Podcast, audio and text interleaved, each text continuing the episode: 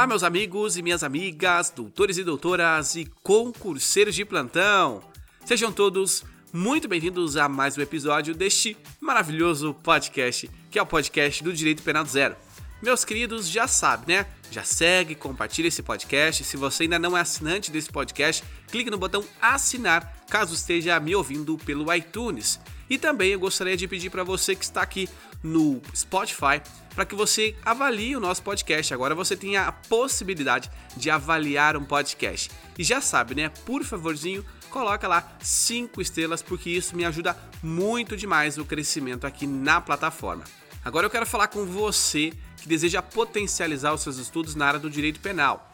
Eu tenho um curso totalmente voltado para você que quer aprender de fato direito penal e se preparar para as provas que estão por vir. E ó, uma coisa eu te garanto, não são poucas não.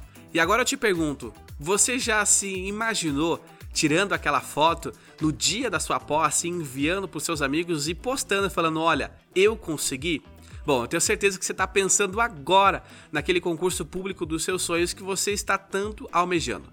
Mas para isso é necessário que você dê o seu primeiro passo. Qual é o primeiro passo? O primeiro passo é a preparação. E vem cá, nós dois sabemos que ficar aqui de quinta em quinta-feira só ouvindo os episódios, ele de fato não é um estudo efetivo. Ele ajuda, mas ele não é aquilo que vai te garantir a prova. Então, ó, eu vou deixar o link aqui na descrição. São videoaulas, você tem a compra 100% segura, você consegue ter acesso ao grupo exclusivo de alunos do Direito do Zero e nós temos uma mentoria. Então, você, sempre que tiver aquela dúvida, você já pode me procurar diretamente, que eu e a equipe Direito do Zero estaremos sempre dispostos para te ajudar. Então vai, conta pra mim qual concurso público você deseja ser aprovado. Conta pra mim no arroba direitopenaldozero.podcast. Ah, eu já tava me esquecendo aqui. Eu quero informar os senhores que a partir de hoje eu estarei no comando apresentando o podcast Processo Penal do Zero. É um podcast nosso, muitos de vocês já acompanharam, mas muitos ainda não acompanham. Então depois que acabar esse episódio, corre lá, siga e me acompanhe por lá, tá bom? Então agora vamos para nossa aulinha, porque hoje a aula está imperdível. Progressão criminosa. O que é progressão criminosa? Você já ouviu falar sobre isso? Bom, gente, a progressão criminosa nada mais é do que uma modificação do elemento subjetivo do agente. Já não entendi nada. Já comecei a aula sem entender nada. Vamos lá. O que eu acabei de falar? Modificação do elemento subjetivo. O que, significa elemento subjetivo? É o sujeito, né? Aquilo que o sujeito é, pensa, o que ele quer fazer. Então nós vemos que tem uma modificação desse elemento. Como assim? Olha, o sujeito ele queria praticar determinado ato, mas ocorre uma modificação do elemento subjetivo, ou seja, uma vontade do agente que vem que vai partir do agente, e ele pratica outro fato. Então, quando nós vemos isso, essa modificação do elemento subjetivo do agente, ela vai passar pela realização de dois ou mais tipos penais. Como assim?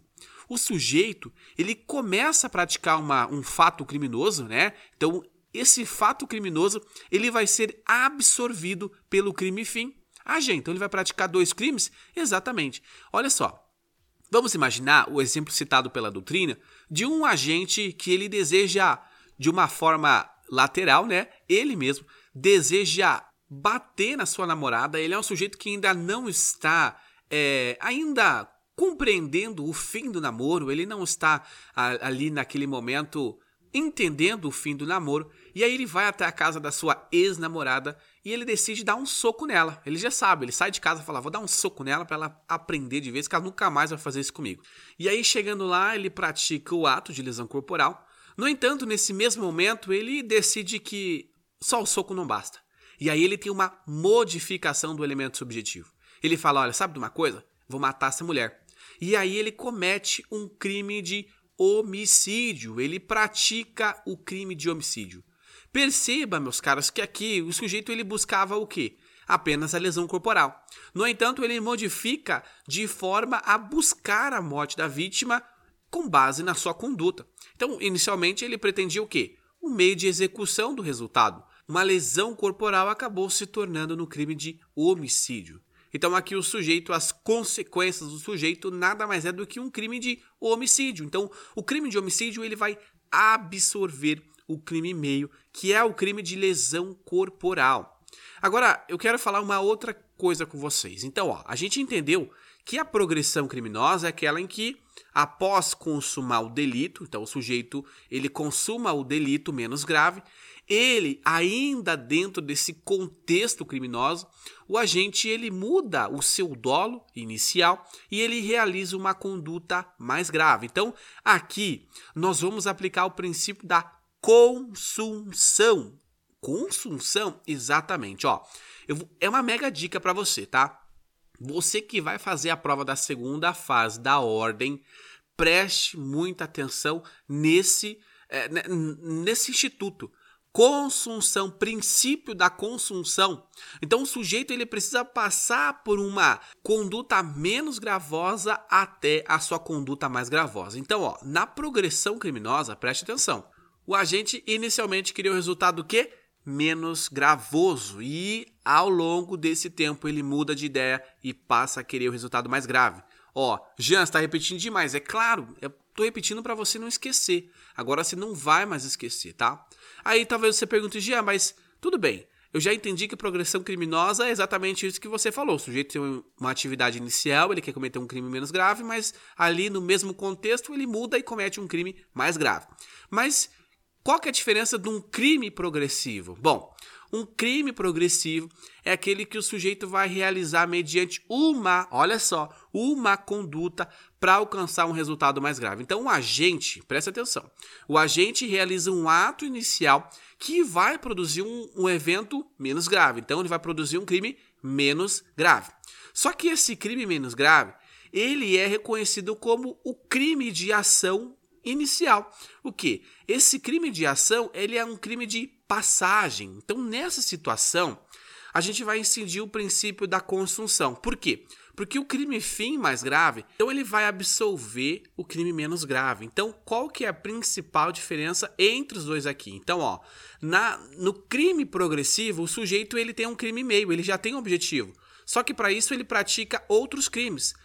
Olha só, Imaginemos um agente que ele deseja adentrar em uma residência para cometer um crime de furto. E aí ele entra na residência e comete o crime de furto.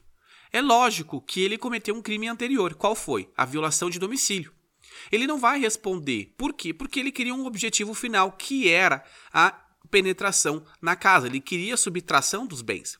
Então ele não vai responder por violação de domicílio, mas sim por, pelo crime de furto. Do mesmo modo, não responde por crime de dano aquele que quebra o vidro do carro para subtrair um bem que está dentro. Então, nesse caso, meus caros, nós temos o que? O princípio da absorção, e aqui nós temos é, de uma forma clara que nesse contexto aqui, na progressividade, o sujeito ele vai utilizar um crime meio como sendo um crime para chegar no crime final. Agora, quando nós estamos falando de progressão criminosa, o sujeito ele já exauriu, ele terminou ali o crime que ele com queria cometer, ele teve o desfecho daquele crime. No entanto, ele muda de ideia e resolve cometer outro crime. Então, aqui ó, é, é, é básico que nós acabamos de ver. O exemplo citado, o sujeito ele cometeu um crime de lesão corporal contra a ex-namorada. Agora ele, ele bastou, exauriu aquele crime de lesão corporal. Agora ele deseja praticar outro crime, que é um crime contra a vida e ele deseja matar essa namorada. Então, meus caros, esta é a nossa aula de hoje. Espero que você tenha entendido.